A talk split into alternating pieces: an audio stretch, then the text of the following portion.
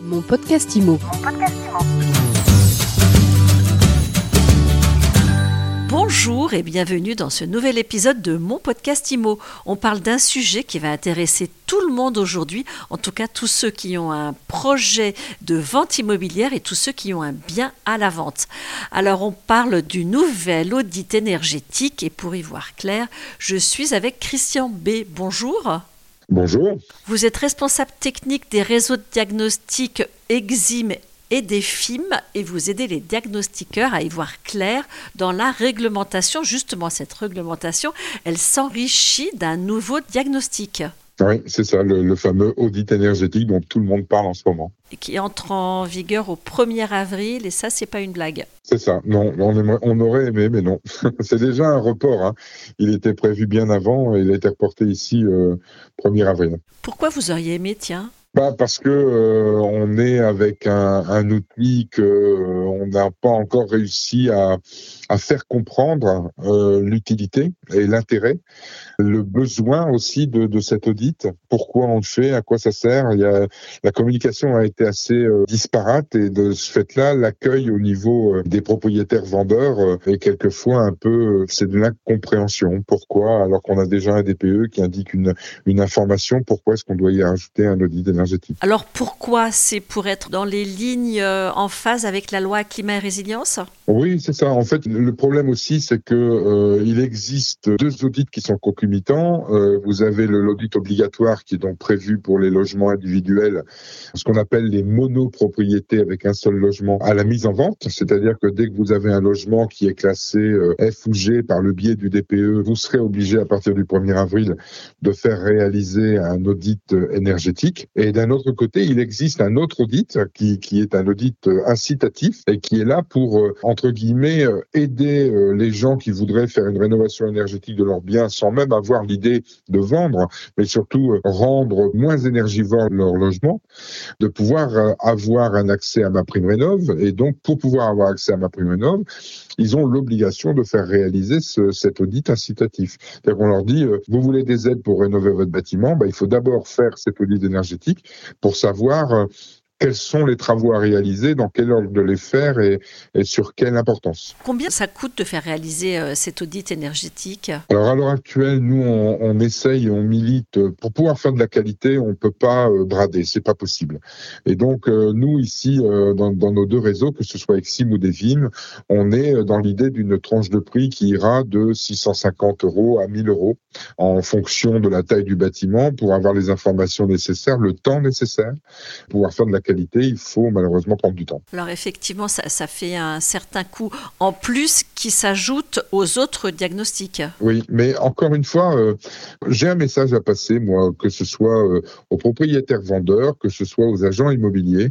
À l'heure actuelle, on a un, un, gros problème, nous déjà, avec le DPE. Vous savez que le DPE est le déclencheur de l'obligation de réaliser l'audit énergétique ou pas. Et donc le DPE, on est depuis euh, un certain temps maintenant avec un DPE où les données que l'on intègre nous sont opposables. C'est-à-dire qu'on peut, dans le cas où il y aurait une erreur euh, d'entrée de données, être poursuivi euh, en justice par un, un vendeur euh, qui aurait eu des soucis à cause de ce DPE. Donc de ce fait, on nous oblige, nous, au niveau des DPE, à intégrer des valeurs. Et ces valeurs, on ne peut que les mesurer ou les constater. Seulement, comme on est sur des biens qui existent déjà, dont les travaux ont été réalisés, il y a souvent des difficultés pour pouvoir accéder à certaines informations. Par exemple, est-ce que le mur a été isolé? Quel est le type d'isolant, l'épaisseur de l'isolant.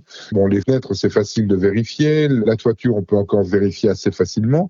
Mais quand vous avez un mur avec un placo-plâtre et que derrière vous avez un isolant, hein, il est difficile de savoir quelle est l'épaisseur de cet isolant et quel est le type d'isolant. Et donc, bien souvent, on se retrouve avec une obligation, nous, à indiquer que oui, c'est isolé, mais on ne connaît pas l'isolant. Et donc, de ce fait, une valeur par défaut va être indiquée dans le DPE. Et si ces valeurs par défaut se multiplient, on se retrouve avec un DPE qui peut classer un logement en F, voire en G, alors que si on avait eu les informations concernant ces isolants, par exemple, on serait peut-être sorti de cette lettre. Donc, je dis souvent que l'agent immobilier qui va gérer euh, la mise en vente d'un bien devrait faire passer le message. Nous, on essaye aussi de le faire, mais on rencontre malheureusement les vendeurs bien après eux. On essaye de faire passer le message qu'il faut essayer de conserver le maximum d'informations prouvant la présence d'isolation, prouvant la présence d'équipements, à quelle époque ça a été fait, à quelle époque ça a été mis, un peu dans l'état d'esprit euh, où euh, il y a eu il y a quelques années le contrôle technique automobile.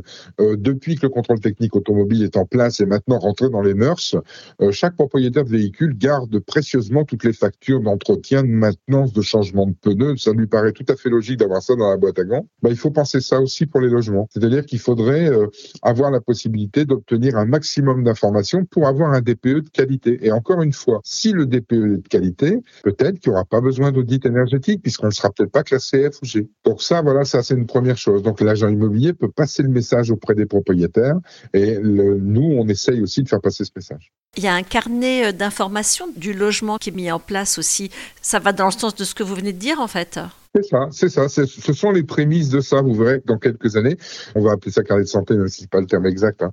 D'ailleurs, ce carnet commence d'abord par la réalisation d'un DPE. Ce DPE va donner un, un état à l'instant T du bâtiment, et dans ce carnet, le propriétaire devra y intégrer toutes les factures de travaux, mais pas seulement énergétiques. Hein. C'est-à-dire que tout ce qui pourra être amélioration de l'habitat, transformation, modification et tout ça, de telle manière que le jour où il mettra en vente son bien, il réalise un second DPE qui sera le DPE euh, de sortie, on va dire, le DPE indiquant que ce bien va être vendu. Et donc on aura tout l'historique du bien. Et ça permettra, là encore une fois, d'avoir des images beaucoup plus nettes de ce qu'est une évolution d'un bâtiment et quels sont les travaux qui ont été faits. Et ça permettra de garder un bien avec une valeur marché de qualité. Parce qu'un DPE, euh, dès que vous allez avoir un DPE classé F ou G, le bien va être dévalorisé. L'audit énergétique qui va être réalisé derrière va indiquer les travaux à réaliser dans un détail beaucoup plus important que le DPE. Il va se passer deux choses. D'un côté, le bien va être dévalorisé à la mise en vente. Tu fais des travaux à réaliser. Ça fera partie de la négociation commerciale du bien, mais également en banque. C'est-à-dire que quand vous allez avoir un bien qui va être euh, à la vente et que quelqu'un pensera à être dans les clous concernant son budget son financement d'achat, le bien est peut-être abordable pour lui parce qu'il a été dévalorisé, mais si les travaux ne sont pas réalisés, le bien n'aura pas la même valeur. Et donc la banque dira l'achat du bien plus les travaux, bah, est-ce que ça passe ou pas On ne sait pas. Et donc cet audit énergétique fera aussi partie euh, de la décision d'accorder ou pas un prêt immobilier. Qu'est-ce qui va comprendre concrètement cet audit? Vous allez euh, faire l'inventaire euh, ben, des actions à mener, vous allez les chiffrer aussi? La différence avec le, DPE, c'est que le DPE donne des fourchettes beaucoup plus larges avec des, systèmes de, travaux qui sont euh, d'abord sortir euh, du F ou G et ensuite euh, essayer d'aller jusqu'au B. Ça, c'est le principe du DPE. Tandis que l'audit, lui, va indiquer un, un bouquet de travaux. C'est-à-dire qu'on va avoir soit une rénovation globale du bien, c'est-à-dire qu'on part de F ou G et il faut qu'on sorte du F ou G et qu'on aille au plus haut possible, c'est-à-dire on va dire si on est en F ou faut remonter au minimum en C dans un bien immobilier. Je parle de ici en 2023, hein, et il faudra aller beaucoup plus haut au fur et à mesure des années, puisque les lettres vont évoluer, c'est-à-dire qu'on sera, euh, je pense de mémoire, 2025E et 2034D. Donc là, il faudra toujours évoluer, faire évoluer le bien dans, dans, dans ce système-là. Et donc les travaux à réaliser, il y aura également tous les travaux induits euh, qui devront être pris en compte. Donc il n'y aura pas seulement la rénovation énergétique. Et comme je vous ai dit, à aujourd'hui, le principe est que uniquement les biens maisons individuelles et ce qu'on appelle les petites monopropriétés, c'est-à-dire les, les petits immeubles de 3-4 logements euh, qui étaient des immeubles de rapport qui sont vendus dans leur intégralité sont aussi assujettis à l'audit. Et par exemple, ce qu'on appelle les, bâtiments artisanaux, c'est-à-dire souvent euh, en ville, quand vous avez un rez-de-chaussée professionnel, type boucherie, charcuterie, avec l'habitation au-dessus, comme il n'y a qu'un seul logement, ça entre aussi dans les critères liés à l'audit. Par contre, tous les biens qui sont en, copropriété, euh, pour l'instant, échappent à l'audit énergétique. Ils seront rattrapés différemment par le biais de ce qu'on appelle le Le plan pluriannuel de travaux.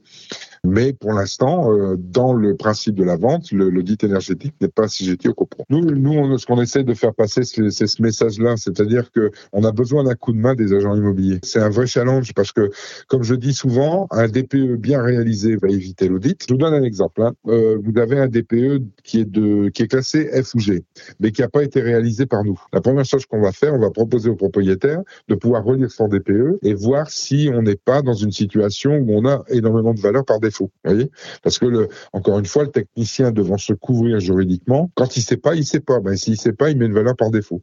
Et donc, s'il fait ça, on va se retrouver avec un DPE qui va peut-être classer F ou G, alors que le bâtiment pourrait être en dehors de ça. Donc, nous, l'idée qu'on a, c'est d'abord de relire le DPE, modifier si nécessaire en allant vérifier, c'est-à-dire qu'on demande au propriétaire un accord écrit pour qu'on puisse faire ce qu'on appelle des investigations approfondies, c'est-à-dire démonter les prises, aller percer un trou, enfin des choses comme ça, pour aller vérifier les isolants par exemple. Et puis si on arrive à ressortir le bien alors qu'il ne devrait pas être F ou G, ben on refait un DPE plutôt qu'un audit. Et ce qui fait que le bien reprend sa valeur marché normale. Donc là on est, euh, comme je dis souvent en rigolant, mais c'est ça, on devient euh, Dieu le Père aussi bien pour l'agent immobilier que pour le propriétaire. Hein.